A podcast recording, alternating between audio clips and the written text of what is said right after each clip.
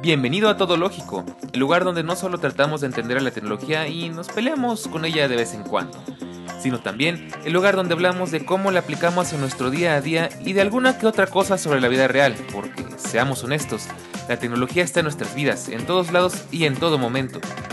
No hablaremos de cosas técnicas porque de eso ya hay mucho en todos lados. Hablaremos de Apple, de Netflix, de Tesla, de cómo me quedé sin batería o de cómo Siri se metió en mi conversación. En fin, de nuestro mundo moderno. Todo lógico, de la tecnología, de la web y del mundo, de todo un poco.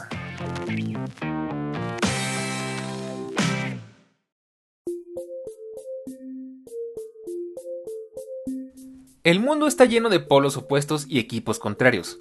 Perros versus gatos, calor versus frío, PlayStation versus Xbox, Android versus iOS, sin embargo, hay una guerra pendiente que aún hoy día es difícil de debatir ya que ambas partes tienen puntos bastante fuertes y esa es la eterna lucha de Mac contra PC. Sí, sabemos muy bien todas las grandes virtudes y desventajas que nos puede ofrecer un equipo con Windows, sobre todo porque la gran mayoría de nosotros hemos tenido que usarlo al menos alguna vez o toda la vida dependiendo de cada quien. Sin embargo, los equipos Mac son aún un gran enigma para muchísima gente y es por eso que hoy te contamos que hace tan especial a los ordenadores sobremesa de Apple, los Mac.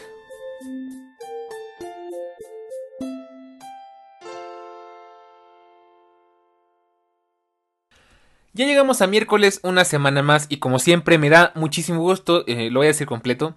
Es un honor, es un placer, es un agasajo, es una delicia, es una hermosura.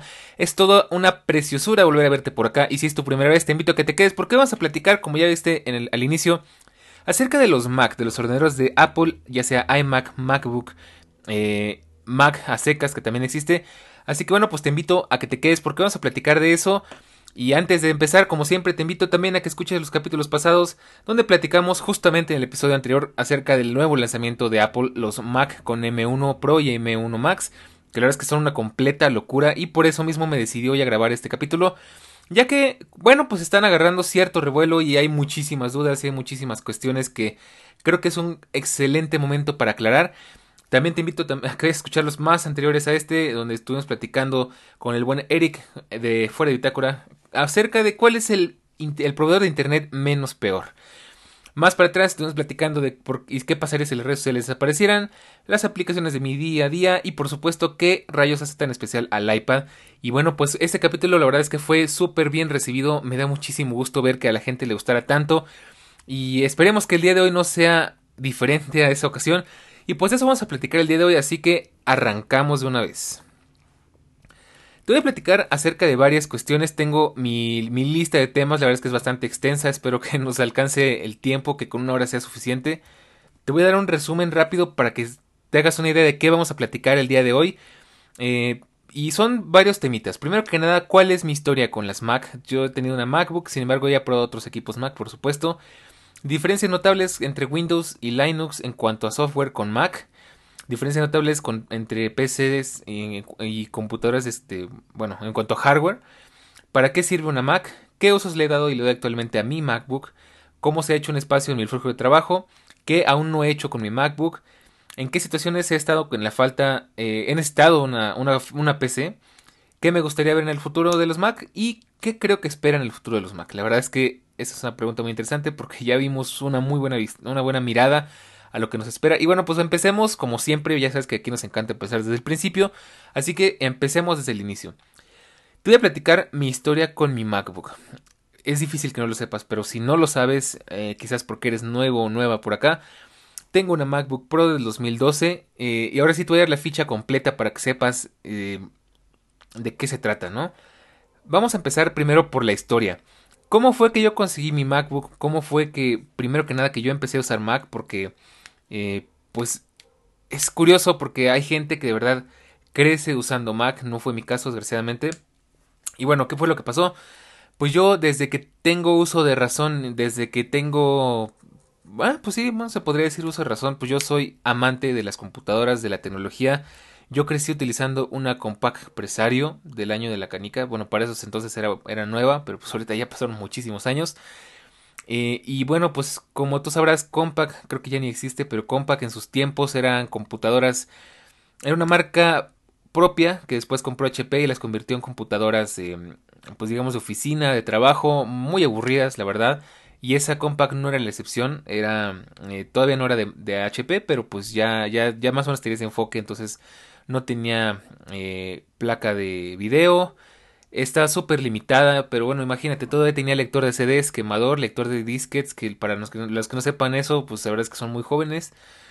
Eh, y bueno, de ahí pasé a una otra compact, una compact que se me una all-in-one, malísima, la verdad es que esa compact la, sufrí mucho porque pues según yo la compramos con la esperanza de pues que ah, es un equipo nuevo, pero pues aquí en esta casa eh, siempre hemos tenido la mala costumbre, bueno, hasta, siempre hasta, hasta que compramos esta Mac, de comprar las computadoras más básicas y baratas posibles y pues eso era horrible porque pues esa, esa compact mm, apenas si daba para, para lo básico indispensable, tenía una, un Windows Starter, Intel Atom eh, creo que tenía un giga de RAM o dos gigas de RAM. Sea, era, algo absurdo para, para esas épocas también, o sea, no solo para ahorita.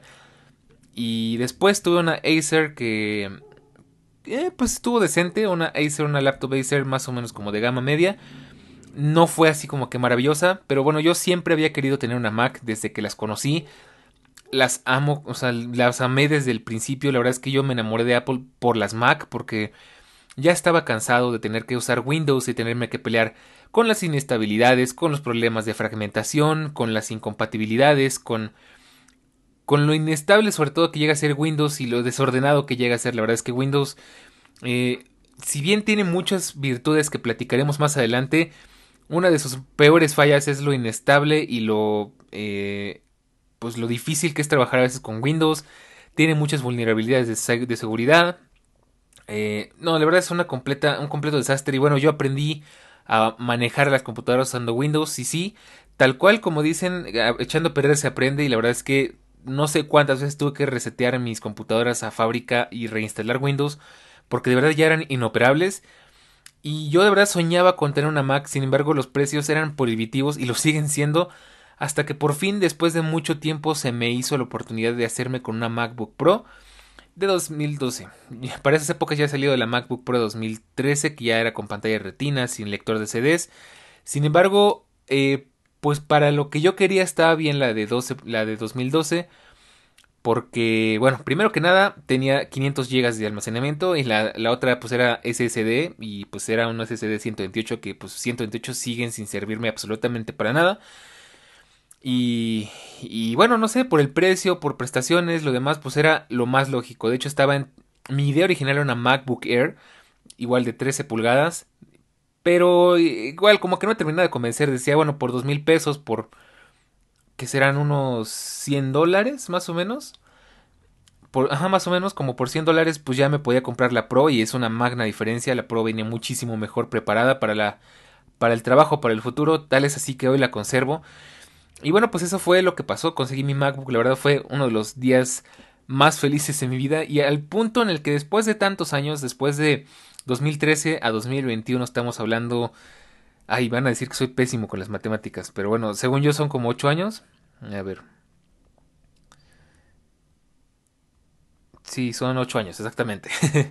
y bueno, eh, después de 8 felices años conservo todavía mi MacBook Pro de 2012 Obviamente le he tenido que hacer algunos cambios, algunas mejoras. Principalmente le tuve que añadir más RAM porque ahí te va la ficha técnica. Esta MacBook Pro del 2012 de 13 pulgadas venía con un procesador Intel Core i5 de doble núcleo de 2.5 GHz con turbo voz de 3.1 me parece. Una memoria RAM de 4 GB, Intel HD Graphics 4000 y pues poco más, ¿no? La verdad es que pues era muy sencilla, era la básica, la más básica de las MacBook Pro. Y pues, ¿qué le mejoré? Pues de entrada le puse mejor memoria RAM. Le puse 8 GB. De hecho, me vi corto porque le podría haber puesto 16, pero queriendo apegarme al pie de la letra a lo que recomendaba Apple, según Apple solo soportaba 8 GB, aunque eso no es cierto, se soporta 16, pues le puse 8 y de hecho aquí interesante, puedes ir a checar un video de Foxology, de mis primeros videos donde ni siquiera se llama Foxology, donde precisamente hago un tutorial de cómo cambiar la memoria RAM de la MacBook Pro de 2012 poco después eh, también me di cuenta de que el disco duro pues era otro problema que hacía que la Mac se sintiera muy lenta. Con, la, con el disco duro de hecho batallé bastante, lo tuvieron que cambiar fácil unas tres veces. Primero porque tuvo un problema. Este, un, un técnico que no sé dónde estudió conectó un, un USB con corriente a mi computadora y afortunadamente la MacBook sobrevivió, sin embargo la Compact, la All-in-One que te mencioné hace un momento, no, no sobrevivió y, y básicamente se frió la tarjeta madre, cosa que gracias al cielo en la MacBook no pasó, se, se pudo defender. Haz de cuenta que fue como si lo hubieran conectado a un USB killer o algo por el estilo. Y bueno, pues ese fue el primer disco duro que se le cambió. Más adelante, pues empecé a tener más problemas. Ya había un Apple Store, lo, fue, lo llevé al Apple Store y me llevé la gran sorpresa de que me intercambiaron no solo un flex, que resulta que era un flex que venía defectuoso de fábrica, sino que también me volvieron a cambiar el disco duro. Y la tercera vez, pues el mismo disco duro volvió a fallar. Y ya llegó un punto en el que dije, ¿sabes qué? Ya no puedo seguir más con discos duros.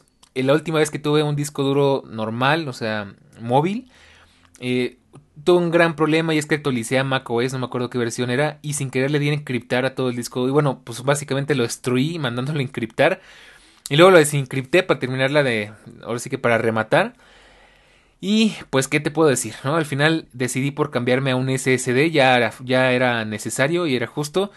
Y pues ya sabía que un SSD le daba mucha vida a computadoras antiguas y pues esta no fue la excepción.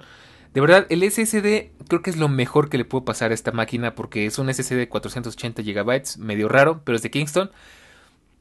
Y de verdad, eso ha hecho que la MacBook funcione como la seda. O sea, de verdad, excelente, no se traba, lanza las aplicaciones súper rápido, inicia el sistema súper rápido.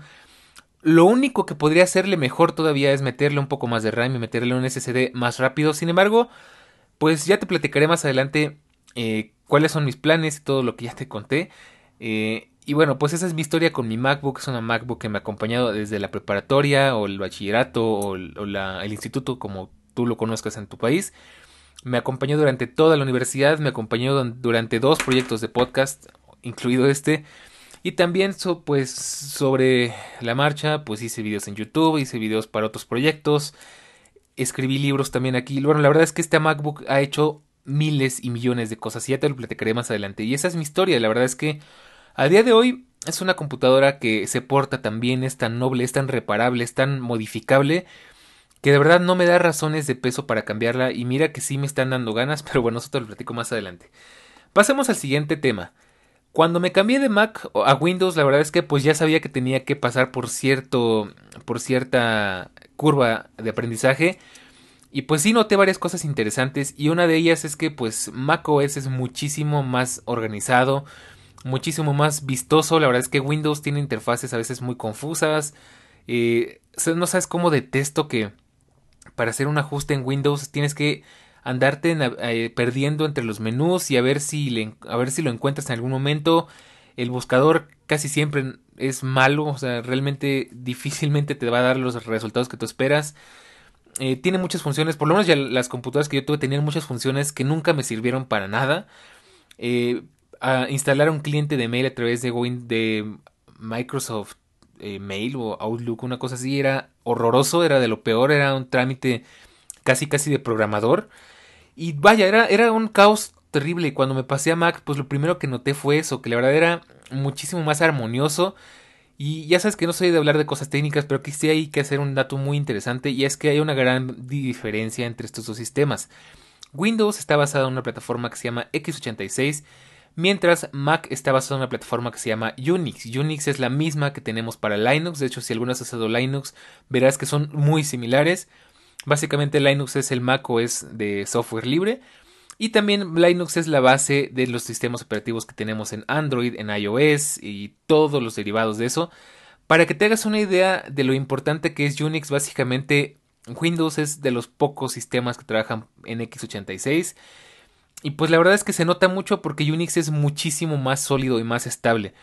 En Windows hace falta solamente que satures un poco la RAM o que le sobreexijas un poco al equipo para que pues empiecen a haber problemas, empiece a trabar, empiecen a laguearse Cosa que en Mac es muy difícil que suceda. Mac es muy estable, Mac es muy confiable, entonces puedes tener muchísimas cosas abiertas y siempre lo optimiza de la mejor manera para que puedas trabajar con todo eso.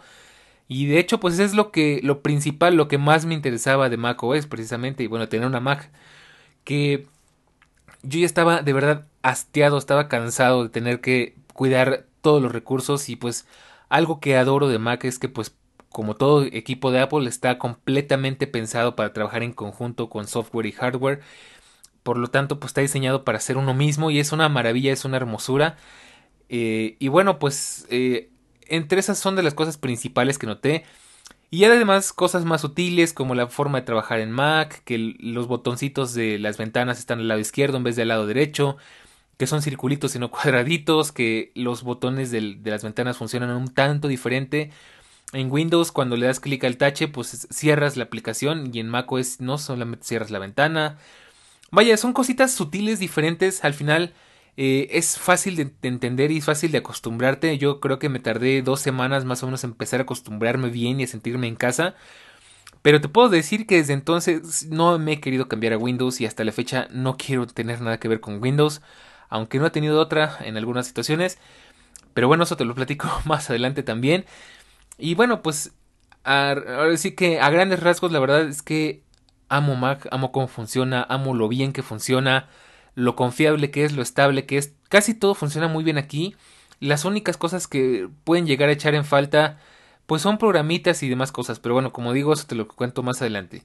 Ahora quiero hacer una, una aclaración muy importante porque creo que, como ya decía en la introducción, Mac, las Mac son equipos algo incomprendidos. La verdad es que no todo el mundo las entiende, sobre todo aquí en Latinoamérica que dígase por cultura, dígase por, eh, por eh, capacidad económica, por, por diferentes cuestiones, eh, las Macs están como que en una especie de tabú. Entonces mucha gente cree que las Mac se quedaron con esa idea de que las Mac son inútiles, son incompatibles, son difíciles de usar, son difíciles de entender. Eh, y bueno, resulta que de hecho no, pero sin embargo, pues las Mac tienen un propósito muy específico. No son para todo el mundo y te voy a decir por qué. Primero que nada, ¿para qué sirve una Mac? Pues para todo lo básico, claro está, puedes trabajar, puedes editar texto, puedes usar Office eh, de Windows, bueno, la ofimática de, ah, de, Microsoft, porque, dato curioso, no sé si tú sabías, pero la ofimática de Microsoft se estrenó en Mac OS, cosa interesante, y bueno, todo eso lo puedes hacer sin ningún problema, puedes navegar en Internet, puedes como ya te decía, pues hacer presentaciones, hacer documentos, este, inclusive pues tenemos nuestras propia, nuestra propia ofimática de Apple que es eh, Pages, Keynote y Numbers, aunque tengo que aclarar que a pesar de que en un episodio dije que odio, odio cómo funciona la ofimática de Office, eh, tengo que decir que Excel no tiene reemplazo. Excel es una maravilla y en cambio Numbers es una pesadilla, es horrible. Es, es, y eso sí, para que veas, es difícil de entender. Y Excel es una completa maravilla. Pero todo lo demás, todo lo que tiene que ver cuanto tanto a Pages, que es el equivalente a Word, y Keynote, que es el equivalente a PowerPoint, son muchísimo mejores los de Apple. Y por mucho, mucho más flexibles, mucho más creativos, mucho más limpios. Y bueno, eh, eso es lo que se puede hacer a grandes rasgos en una computadora. Todo lo que haces en cualquier computadora. Procesar archivos, escuchar música, consumir contenido, eh, jugar algún que otro videojuego. Pero ¿Cuál es el propósito, por decirte, de una MacBook Pro o de una iMac Pro o de una Mac Pro? Pues el propósito es para temas, digamos, artísticos, para temas de creatividad, para temas de producción. Las Mac, pues tienen como que esa especie de, de linaje de, digamos, de creatividad. Sabemos que las Mac son el equipo predilecto para edición de audio. Tenemos Logic Pro X, tenemos eh, muchas herramientas para edición de audio porque bueno son precisamente por lo estables que son y por lo bien construidas que están y lo bien preparadas que están para esto son excelentes y yo te lo puedo decir porque pues si bien en este podcast generalmente solamente grabo un canal o dos de audio he visto me he visto en la necesidad de usar varios canales y de verdad es una maravilla. Y yo solamente uso GarageBand imagínate usar Logic Pro o algo por el estilo sería increíble. Y también pues lo mismo para editar fotografía de hecho, las Mac más recientes vienen mucho mejor preparadas para esto. Y también para diseño 3D, para edición de, de video y cosas muy complejas, muy elaboradas. Eh, aquí hay un gran debate porque muchas personas no están de acuerdo que las Mac sean buenas por cuestiones de calibración de pantalla, que a mí se me hace una completa... Eh, un pretexto súper absurdo. Eh, por los programas, que también es un mal pretexto porque hay muy buenos programas en Mac. Al final todo es de costumbre, pero bueno, para eso se usan las Mac principalmente. Para el uso común de un, usuario normal como tú y como yo, que no requerimos realmente cosas muy complejas. Y también para usuarios muy profesionales que quieren, eh, no sé, diseñar en 3D, que quieren eh, hacer eh, diseños en digital, que quieren editar video, editar audio, que tienen, que tienen necesidades muy profesionales. Y es que las Mac son de verdad muy buenas para esto. Y ya andaremos más adelante también en eso. Pero bueno, pues para eso sirve una Mac. Y también, pues si lo vemos desde el punto de vista del usuario de a pie, de nuevo, como tú y como yo, pues es un equipo muy fácil con el cual vivir. O sea, la verdad, eh, muy ligeros, muy portátiles, muy compactos, con muy buenas baterías, muy bonitos, eh, muy resistentes. A diferencia de las laptops con Windows, las que la, tristemente la gran mayoría son muy aparatosos, son muy frágiles, son de plástico, son se calientan mucho, son, son difíciles, de verdad, son, son, son aparatos eh, complicados con los que viví. Digo, sé que hay unas opciones maravillosas, increíbles, preciosas, pero si nos vamos a la gran mayoría de las computadoras con Windows, pues nos vamos a encontrar con eso, equipos de plástico medio desechables. Y pues eso jamás pasa en Mac, o sea, casi siempre, y digo casi porque hay ciertas excepciones que son prohibidas, eh, hablo de los MacBook Pro 2017 para casi 2019, eh, casi siempre los Mac, también los iMac, los Mac mini, casi, bueno, todos estos dispositivos vienen con un hardware exquisito, con excelentes teclados, con excelentes pantallas, con trackpads, con, un, con una especie de mm, interfaz mucho más fluida, mucho más integrada. Cosas que en Windows no puedes más que soñar porque, por ejemplo, el trackpad de, de los MacBook los amo. Y de hecho es algo que yo odiaba de las laptops. Yo era, yo era anti-laptops precisamente porque odiaba los trackpads con toda mi vida. Y, en, y, con la Mac me acostumbré tanto que ya hoy en día no concibo mi vida sin usar un trackpad. De hecho, si llegase a comprar un iMac, me compraría el trackpad antes que, una, que un Magic Mouse. Y lo mismo pasa en, en los, los, iMac, la verdad es que son, son hardwares preciosos. Y bueno, pues para eso sirve una Mac básicamente, pues para gente que le gustan los, equipos fáciles con los cuales vivir o para gente que tiene eh, necesidades muy profesionales. Eh, esta pregunta no estaba, pero pues de una vez te le respondo. ¿Para qué nos sirve una Mac? Pues si necesitas utilizar cosas que forzosamente ocupen Windows, eh, pues lo podrías hacer. Obviamente hay que excluir a las Macs con M1. Pero lo podrías hacer, sin embargo, pues hay cosas en las que las Mac no están pensadas. Y una de esas es para hacer, para, para gaming. Las, las MacBooks, las Macs, las iMacs no están pensadas para gaming, aunque pareciera que sí por las cualidades que tienen. Si algo he descubierto durante estos 8 años que he tenido esta MacBook es que no, no están pensadas para dar mucho, muy buen rendimiento a largo plazo, sino como para dar gran rendimiento en, en periodos cortos de tiempo, o sea, para hacer un renderizado, para, eh, para hacer un diseño, una edición rápida, eso generalmente te, te toma unas 2, 3 horas ya si nos somos exagerados, quizás 5, pero para videojuegos, pues no hay forma en la que una Mac te aguante 10 horas de videojuegos, 8 horas de videojuegos. O sea, es, ese tipo de exigencias no le gustan y te lo digo por experiencia. Yo he usado mi MacBook para jugar y pues aguanta bien unas 2, 3 horitas, pero ya después ya empieza como que a sufrir. Y eso me lleva al siguiente punto. ¿Qué usos le he dado yo a mi MacBook y qué uso le doy actualmente? Bueno, pues es que mi MacBook ha vivido tantas cosas, de verdad, tantas cosas que nos pudiera contar. ¿Para qué no le ha usado? Es la pregunta. Voy a tratar de ser lo más objetivo posible. Eh, voy a darlo, así que lo más... Sin, sin, exagerar porque la verdad es que son demasiadas cosas, pero bueno. Lo he usado para, pues, para hacer trabajos, para, para editar textos, para hacer tareas, para quemar discos, para editar video, para editar audio, para editar fotos, para... Eh, lo he usado como de DJ eh, o sea, como, pues sí, de tornamesa se podría decir. Lo he usado como, pues, como para consumir contenido, lo he usado para jugar videojuegos, para hacer videollamadas, para, eh, para navegar en internet, para crear eh, muchas cosas. La verdad es que he creado música, como siempre, pues he creado podcast. de verdad es que son demasiadas cosas, procesar muchos archivos, em, descargar cosas también de internet. bueno, de verdad es que Pocas cosas me faltan por hacer en esta Mac. Quizás una de ellas sería eh, modelar en 3D o hacer diseños en 3D. Es algo que, según yo, cuando tuviera una Mac, lo iba, lo iba a aprender porque es algo que siempre quise. Y honestamente, hasta... ay, se me corta la voz. Honestamente, hasta la fecha no he... Pues no lo he hecho. De hecho, descargué Blender y me acuerdo que Blender lo tuve muchos años y nunca lo abrí. Lo abrí unas dos veces y no lo entendí y lo cerré. Nunca me di el tiempo de aprender a usarlo. Y pues creo que es de las pocas cosas que me faltan. Diseñar, animar tal vez. Eh, pero poco más. Bueno, dibujar. Mm, pues es que yo nunca he sido fan de las tabletas digitalizadoras. Para eso uso el iPad. Pero le he dado creo que ya todos los usos que le podría dar. La verdad. Este. Poco falta. Creo que. Quizás lo único que no he utilizado es un puerto que tiene por ahí. Déjame ver. Eh, no, no, miento. Ya he usado todos los puertos. Creo que solo me falta el mini DisplayPort que ya está obsoleto, es iniciosa. Pero le he dado todos los usos sabidos y por haber esta Mac. La verdad es que eh, bien desquitada está. Pero bueno. Eh, pasamos al siguiente tema entonces. ¿Cómo se ha hecho un espacio en mi flujo de trabajo? Bueno, la verdad es que de la mano con lo que te comentaba, pues las cosas con esta Mac han cambiado muchísimo desde que la compré hasta el día de hoy. La utilizaba antes para hacer tareas, para hacer investigaciones grandes, para hacer trabajos grandes. Recuerda que soy psicólogo, entonces llegué a hacer reportes, llegué a hacer expedientes gigantescos. Y de verdad amaba precisamente la estabilidad que me permitía trabajar con muchas ventanas a la vez. Y la forma tan fluida que tiene macOS de trabajar. Entonces, pues durante mi universidad y mi preparatoria básicamente fue una computadora de trabajo, digamos, de oficina.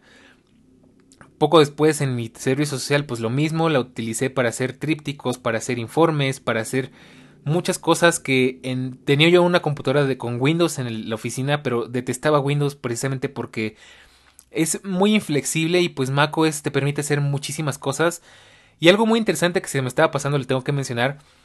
Eh, hay un mito que yo voy a desmentir en esta ocasión, es que macOS no es compatible casi con nada y eso es una vil mentira porque es todo lo contrario. De hecho, es tan práctica y es tan noble que si tú llegas y le tratas de abrir un, archivo de .doc, o sea, un archivo de Office, te lo convierte directamente a Pages y lo mismo te exporta documentos de Apple a formatos que sean legibles en, en otros programas tipo .doc o algo por el estilo. Eh, te comprime zip sin necesidad de, utilizar aplicaciones externas, lo mismo te los descomprime. La verdad es que pues es muy compatible a diferencia de Windows, que pues Windows eh, es como que solo Windows existiera. Entonces, si, alguna vez llega un, documento, punto, ay, no me acuerdo cómo se llaman los de los de Apple. Em, déjame ver rápidamente. Eh, documentos, un documento, punto, ah, rayos, no sé, no sé cómo se llaman, pero bueno, un documento de formato Pages, un documento de formato Apple. Por lo general, Mac te va, este, Windows te va a decir, no sé qué es eso, no lo voy a abrir, no sé cómo abrirlo. Y Mac eh, es mucho más fácil este, trabajar con todo esto. Pero bueno, ya me estoy alejando un poco del tema. Entonces, bueno, ¿qué, eh, cómo, qué espacio, eh, ¿cómo se ha hecho un espacio esta Mac en mi flujo de trabajo? La verdad es que ya han pasado sus mejores días. Yo, llego, yo hubo una época en la que de verdad llegaba a casa y lo primero que hacía era abrir mi MacBook y ponerme a hacer todo aquí. Aquí veía YouTube, aquí jugaba, aquí me comunicaba, aquí trabajaba. O sea, la verdad, la MacBook era mi mundo. Digo, claro, recordar que fue una época en la que los smartphones apenas estaban empezando a surgir y no eran muy potentes ni muy capaces, las iPads iban más o menos por el mismo camino. Y pues básicamente en el Mac, el, Mac solía ser, solía ser el centro de todo.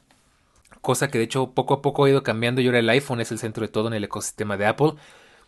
Pero en esos bellos tiempos pues solía ser el, digamos que el centro neurálgico de todo el ecosistema y bueno, pues poco a poco con la llegada del iPhone, con mejores iPhones que he tenido, con la llegada del iPad Pro, sobre todo porque el iPad Air no lo usaba realmente mucho, salvo para tomar apuntes.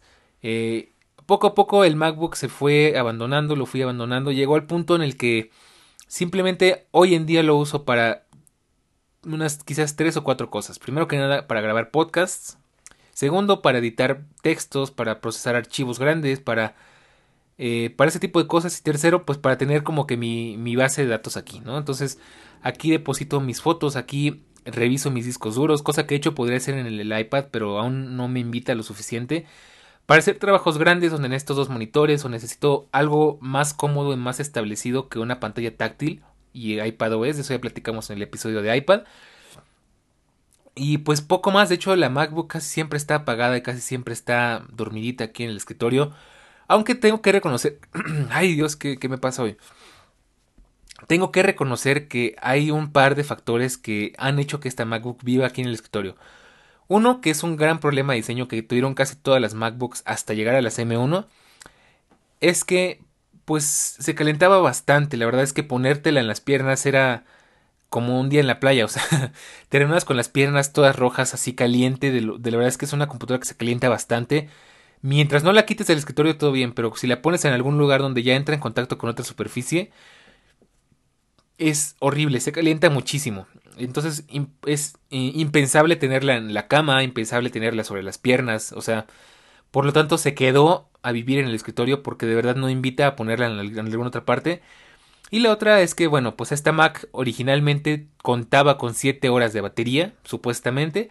Pero pues lógicamente después de 8 años sin ningún cambio de batería, pues la batería ya no dura tanto como entonces, quizás dure unas 4 o 5 horas como mucho. Y pues la verdad no sabes cómo me da flojera tener que cargar el cargador, valga la redundancia, tener que llevar el cargador conmigo a todos lados. Mi cargador igual vive completamente establecido aquí en el escritorio, tiene su lugar, tiene su... Está completamente eh, instalado. O sea, la verdad es que quitarlo es un dolor de cabeza porque es llevarse una parte un peso extra y un cubo extra que a mí no me gusta tener que cargar. Si lo quiero, si quiero hacer algo mejor me llevo el iPad. Y si es muy importante, pues ya me siento mejor en el escritorio y trabajo desde aquí, ¿no? Realmente, eh, pues eso es lo que sucede con esta Mac, ¿no? Y por lo mismo, pues se ha, se ha relegado a eso. De hecho, eh, ya no la uso más que para esas tres cosas que te comento. De vez en cuando para escuchar música, pero de nuevo eh, la aplicación de música antes conocida como iTunes, que en paz descanse, tampoco es tan buena como en iOS y en iPadOS, entonces tampoco invita. Y bueno, como es una MacBook un poquito antigua, pues tampoco se lleva muy bien con los AirPods ni nada por el estilo, entonces bueno.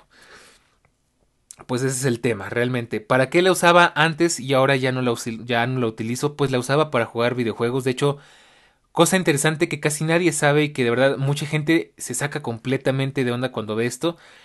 En esta MacBook yo tengo instalado Windows 10 y anteriormente tuve instalado Windows 7 y aquí jugaba videojuegos, sí, efectivamente de Windows. No sé rayos, cómo rayos le hacía esta computadora, pero lograba correr GTA V y fue un gran vicio para mí durante mucho tiempo. Jugué muchas horas GTA V y era genial porque lo, jugaba con control y todo, entonces era como tener un mini Xbox pues muy pobre, muy poco potente, pero bueno, para eso me dejaba. Eh, todavía tengo Windows, pero ya no lo uso para jugar porque primero que nada GTA es demasiado pesado y ya no, ya no cabe en mi disco duro porque tengo una partición que ya no le alcanza a GTA. Eh, ya te comentaba anteriormente que pues lo usaba para jugar Outlast, para jugar algunos emuladores como eh, Nintendo 64 y algunas otras cositas que solamente se podían usar en Windows. Pero realmente nunca me encantó la idea y y bueno, pues siempre lo tuve por si alguna vez lo llegué a necesitar, aunque realmente han sido muy, muy pocas las veces en las que realmente he necesitado Windows en esta Mac. Y ya, pues como te digo, al día de hoy, pues para eso sí, es para todo lo que la necesito y la uso. ¿Qué más me gustaría que retomarlo y darle más vida y volverlo a, usar como mi equipo principal? De verdad extraño un poco esos días en los que la Mac era todo lo que quería y todo lo que necesitaba pero de verdad, hoy en día estamos, todo se ha vuelto tan móvil, tan portátil, que pues en el iPhone hago prácticamente todo. El iPhone definitivamente es mi equipo número uno con el que más convivo, el que más uso en mi día a día por diferentes cuestiones. El iPad es el número dos y la MacBook es el número tres, para bien o para mal. No sé si esto cambiaría con una computadora de sobremesa, o mejor dicho, con una MacBook o una iMac más nueva. Y es algo que platicaremos más adelante porque de verdad me tiene un poco intrigada esa cuestión. Pero bueno, eso me lleva al siguiente punto. ¿En qué situaciones he echado en falta una PC? Pues como ya te comentaba, principalmente he echado en falta una PC cuando necesitaba usar cosas que solo podían correrse en Windows, como los videojuegos. Y de nuevo, la Mac no está pensada para jugar videojuegos. Ya te comenté que pues yo jugaba mucho GTA Online, pero le iba muy bien durante unas 2, 3 horas. Ya después de esas 3 horas ya no podía, ya se empezaba a trabar, ya empezaba a costarle mucho trabajo. Y aparte, de nuevo, tiene un gran problema y es que la ventilación en esta MacBook es mm, deficiente, por decirlo de alguna manera. Entonces, literalmente tenía que agarrar un ventilador, un abanico y ponérselo para que se refrescara un poco y pudiera funcionar un poco mejor. Y pues poco más, o sea, para cuestiones que de hecho ya poco a poco se han ido resolviendo con, con los macOS más recientes, como abrir aquí este, archivos que solamente se pueden abrir en Windows y demás. Entonces realmente pues es para lo poco que he necesitado una PC. O sea, eh, la Mac de verdad es que es muy noble en todos los sentidos y es mucho más fácil de usar, inclusive cuando hay memorias que solo se pueden leer en Windows, supuestamente que son MS2 FAT o algo así. Eh, la Mac las abre sin ningún problema y de hecho puedes tú ajustar los, eh, las preferencias del sistema, bueno, del, del pendrive o del eh, dispositivo a través de una herramienta que se llama utilidad de discos. Entonces la verdad, pues es, es muy autosuficiente. La verdad es raro que necesite usar Windows para algo. Y bueno, la verdad es por la misma razón que no me gustaría tener que regresar a Windows bajo ninguna circunstancia. Pero bueno, ¿qué me gustaría ver en el futuro de los Mac?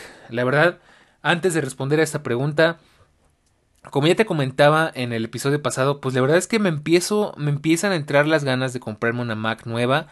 Cuando salió la iMac de colores, la iMac M1, de verdad me encantó. Yo honestamente siempre soñé con tener un iMac de escritorio porque era eh, de nuevo, pues yo era anti, laptops, entonces yo siempre quise una, una computadora de escritorio.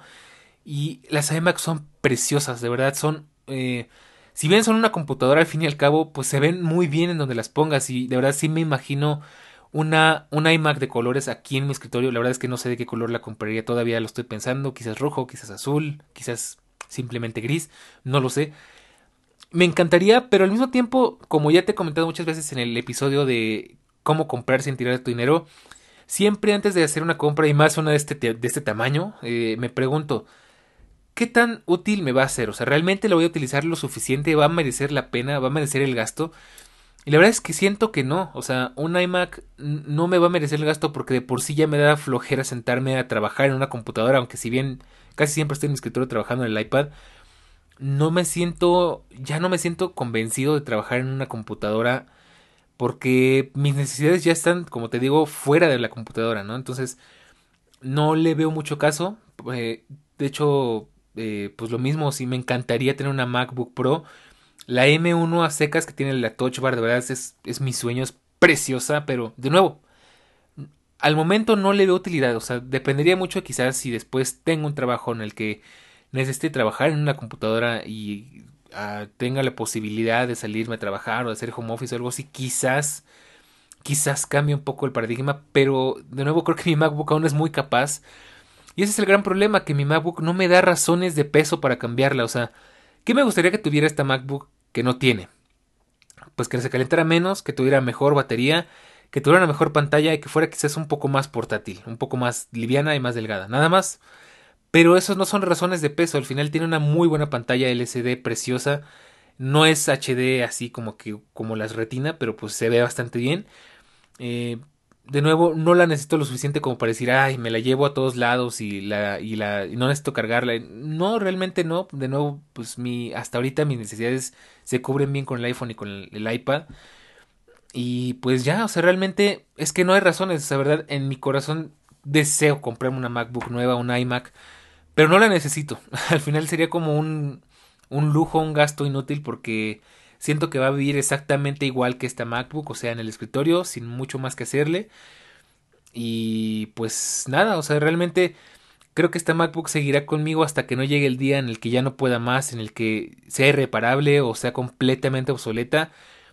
Todavía de hecho logré actualizarla, bueno, Charlie me ayudó a actualizarla a, a Big Sur eh, de forma medio truca, pero bueno, eh, realmente es lo único que le falta. Quizás tener las opciones novedosas de macOS Monterrey, eh, pero un poco más. realmente es una computadora muy capaz. O sea, de nuevo, cosas muy técnicas como el Bluetooth, que sea un Bluetooth más moderno, que sea más compatible con los AirPods, que, que tenga un Wi-Fi más rápido, pero no hay nada que, que, de verdad eche en falta en una MacBook nueva. De hecho, al contrario, siento que extrañaría muchas cosas de esta, como la gran cantidad de puertos, porque aquí tengo algo que de hecho salió con la M1 Pro y es... Eh, pues tengo un, un Ethernet. Bueno, tengo primero que nada MagSafe, que es algo que echaría mucho en falta con la MacBook Pro con M1 a secas. Tengo eh, Ethernet, que la verdad es que Ethernet me ha sacado en muchísimos apuros. No tienes idea de lo mucho que me ha servido. El mini DisplayPort, que pues ese es obsoleto, ese nunca lo usé y nunca lo usaré. Eh, tiene un Thunderbolt de segunda generación, me parece. Ese sí lo uso, de hecho lo estoy utilizando justo ahora para eh, compartir pantalla a otro monitor. Dos USB 3, un lector de SD cards y un jack de 3.5 milímetros. Y por otro lado tiene un Super Drive, un lector de CDs que de hecho creo que ya ni sirve de tanto que lo dejé de usar. Y ya, o sea, realmente eso es todo lo que tiene y de verdad muchas cosas se echarían falta. Primero que nada, el Ethernet el, el SD card y pues el MagSafe, ¿no? Y al final, de verdad es que es algo que me encantó de la MacBook Pro con M1 Pro, valga la redundancia, y es que tiene muchos puertos, de verdad, esa sería mi MacBook ideal. Sino, de no ser precisamente pues porque es muy cara y es para cosas que yo ya no necesito. Quizás sería una MacBook para muchos años, pero yo no sé si realmente necesite comprar, invertir tanto en una computadora que, de nuevo, quizás ya no necesite. Ay, pero bueno, quizás lo mejor en todo caso sería una iMac de una iMac con M1 y conservar mi MacBook, así tengo la libertad de poderme llevar mi MacBook si llego a necesitarla y aparte es una MacBook Intel y pues, eh, pues por otro lado tengo mi iMac con M1 muy bonita para trabajar y todo lo que se necesite acá. Pero bueno, de nuevo son cosas que siento que no necesito. O sea, ese dinero lo puedo usar para cosas muchísimo mejores. Y pues bueno, ¿qué te puedo decir? Pero bueno, ahora sí, regresando a la pregunta, ¿qué me gustaría ver en el futuro de los Mac? Pues uno de los grandes temas que, que siempre quisimos ver y que ya está... De verdad me sorprende lo mucho que Apple eh, recapacitó con la MacBook Pro con M1 Pro. Y es que pues tiene muchos puertos, de verdad es algo que me encantó y es algo que me gustaría ver en ya todas las Macs, o sea que de verdad se quiten esa mentalidad tan cerrada porque el USB-C lleva muchos años y de verdad no termina de ser adoptado. Y dudo mucho que al final termine pasando pronto porque seguimos siendo muy dependientes del USB-B, creo que se llama el USB convencional, eh, USB-A me parece que es. Necesitamos muchos puertos, o sea, yo como creador, como como usuario al fin y al cabo pues necesito el, puerto de SD cards. Y me gustaría un HDMI en esta MacBook de hecho. Y eh, pues es, que la mayoría de las Macs excepto la, las Pro la, la Mac Pro que bueno pues es una completa eh, diferencia es un mundo completamente aparte Todas las Macs tienen solamente puertos USB-C. Digo, las iMac anteriores sí tenían puertos normales, pero yo no sé por qué Apple la serie M1 las puso así. Supongo que porque no, no cabían.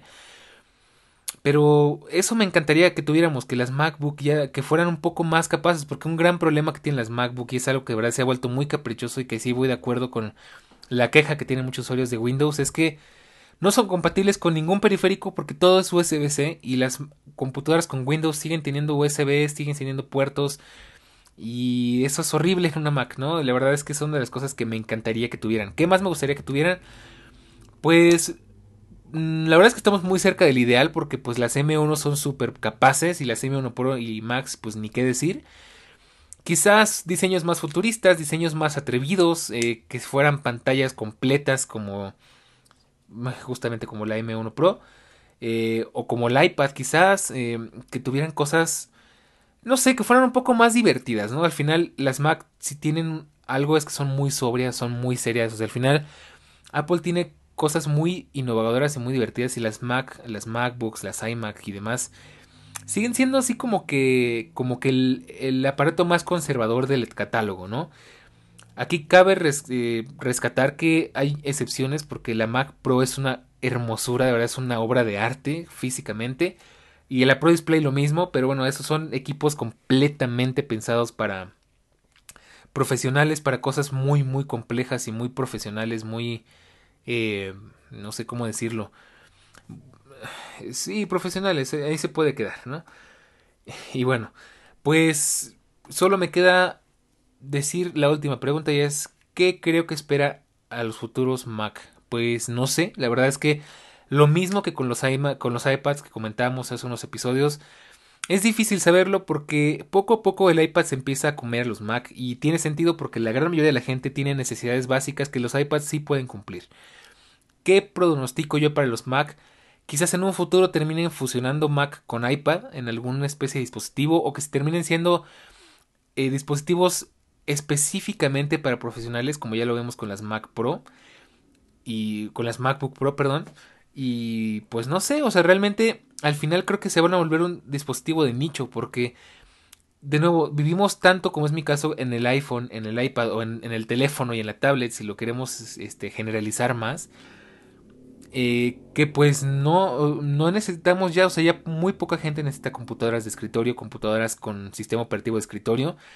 Y siento que poco a poco van a quedar eh, para un nicho para gente que trabaja con equipos de sobremesa o para gente que quiere un equipo de sobremesa, ya sea por costumbre o por comodidad.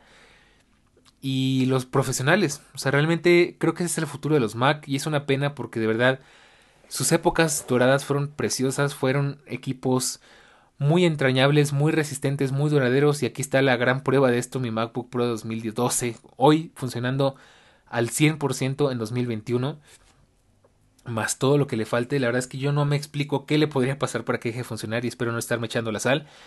Así que pues creo que ese es el futuro de los Mac. O sea, realmente eh, van a ser equipos muy de nicho, muy específicos, que por sí ya lo son, pero van a serlo aún más. Y pues ya, así, así llegamos al final de este capítulo. La verdad, espero que este episodio te haya resuelto ciertas dudas, te haya abierto un poco más los ojos a qué es una Mac, cómo funciona, para qué sirve, por qué es tan especial, por qué es tan interesante. Y pues si estabas considerando conseguir una Mac, ya me puedes eh, encontrar, ya de hecho aquí de paso te hago el anuncio. Ya estamos, ya tenemos un canal de Telegram en el que puedes compartirme tus opiniones, tus preguntas, este, de verdad me interesa mucho escucharte y pues, bueno, escucharte, leerte. Y pues para eso te invito a que vayas a nuestro canal de, de en Telegram y te lo voy a dejar aquí en la descripción. Y si no, te lo digo de una vez, nos puedes encontrar como eh, t.m diagonal todológico. Y pues ahí nos puedes encontrar, ahí puedes platicarnos. Este, y bueno, pues al final, si este capítulo te hizo considerar conseguir una Mac o te hizo tomar el. te hizo eh, tomar la decisión de comprar una Mac porque ya lo tenías en mente y no te, no te animabas. Pues de verdad espero que así sea. Y si no, por el contrario, si crees que sigues eh, siendo fiel a Windows, si crees que Windows es lo mejor para ti, me encantaría que me comentaras el por qué. Y bueno, pues de este modo llegamos al final de este capítulo. De nuevo te invito a que nos vayas a escuchar, bueno, que nos vayas a escuchar, a que nos vayas a, a ver allá por nuestros canales de Telegram y también por nuestras redes sociales en Twitter y en Instagram como arroba todológico-fm.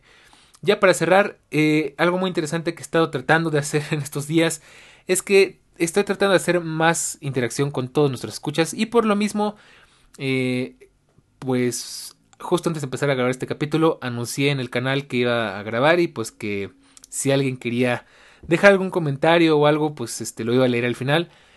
me temo que no hay mucha participación, quizás por la hora y por el día, pero no te preocupes. Sin embargo, me está esperando mucho y hoy sí ha sido la oportunidad. Quiero mandarle un gran saludo al buen Eglis, que como siempre está aquí presente escuchando tanto los de Fuera de Bitácora como los de Todo Lógico. Hermano, un saludo, de verdad es que es un gusto tenerte en la comunidad. Y pues espero también que tú pronto puedas ser mencionado por acá. Tú que nos escuchas, no solo Eglis. Y también por otro lado tenemos otro comentario como siempre de Eric que no puede faltar. Esta vez no lo había mencionado, creo. No, sí, bueno, no importa.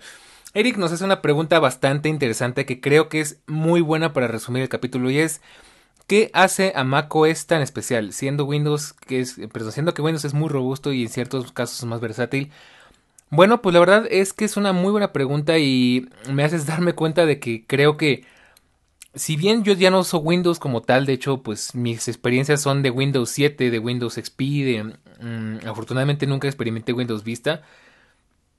Pues yo sé que actualmente Windows 10 es muy estable, es muy robusto. Mm, sin embargo, ¿qué hace a macOS tan especial? Pues creo que muchas cosas, como ya comentaba al principio, pues es un sistema muy ordenado, muy bonito, muy vistoso, muy limpio. Y no solamente es por quisquilloso, no solamente es porque me gusta el diseño, sino porque eso hace que trabajar sea mucho más armonioso y todo sea mucho más fluido. Al final trabajar en Mac es mucho más mm, práctico porque el sistema operativo no nos está poniendo límites, al contrario, nos está ayudando a que todo sea mucho más fácil. Entonces, eh, si bien en Windows podemos hacer muchas cosas y de nuevo eh, tenemos muchas configuraciones y muchos menús, todo eso lo hace complejo y pues en macOS todo está muy bien organizado para que sepas dónde lo vas a poder buscar y lo vas a encontrar fácil y rápidamente. Otra cosa que hace a macOS tan especial es que, pues como ya decía, es un sistema bastante robusto, bastante estable. Y eso es algo que de verdad amo de macOS, que pues por más que le metas carga y por más que lo, lo llenes de cosas, no va a dejar de responder, va a priorizar las tareas, va a dejar algunas cosas este, en segundo plano, otras las va a tener siempre activadas, cosa que en Windows no, no sé, bueno, hasta donde yo sé no suele pasar. Y pues eso es lo que más me gusta. Y por último, pues ya para cerrar, pues la gran integración que tiene tanto con el hardware que, incluye Apple y ahora más con M1, tanto con los otros dispositivos de Apple. Acuérdate que bueno, al final macOS está muy bien integrado, entonces todos los dispositivos hablan el mismo idioma, se entienden muy bien y algo que de verdad adoro de macOS es que por ejemplo, el, el, el portapapeles lo puedes compartir entre, entre iPhone, entre iPad, entre Mac. Yo de hecho ya lo he utilizado. De repente tengo una imagen en el iPhone y no la quiero mandar por AirDrop, solamente la quiero pegar. Entonces le doy en copiar al iPhone, me espero unos segundos y le doy pegar en Mac y simplemente hace el, digamos que envía el archivo directamente para pegarlo. Cositas así son las que de verdad me encantan. Y bueno, esto ya dependería mucho de qué tanto, eh, qué tantos dispositivos de Apple tienes, pero la verdad es que es algo que eh, es único y que de verdad es muy difícil de encontrar en otros sistemas operativos, Windows por supuesto. Y pues bueno, eso es creo que lo que más me gusta. Pero bueno, así llegamos ahora sí al final de este capítulo. Muchas gracias por sus preguntas, por sus comentarios. Espero eh, pues ver más participación en los próximos episodios. Yo estoy seguro de que sí. Y pues eso me da pie al cierre. Así que no queda más que desearte una excelente semana, a invitarte a que escuches los capítulos pasados, a que los compartas y pues a que sigas disfrutando de todo lógico, porque ya lo sabes, todo lógico de la tecnología, de la web y del mundo, de todo un poco. Espero que tengas una excelente semana y pues nos vemos dentro de 7 días. Chao.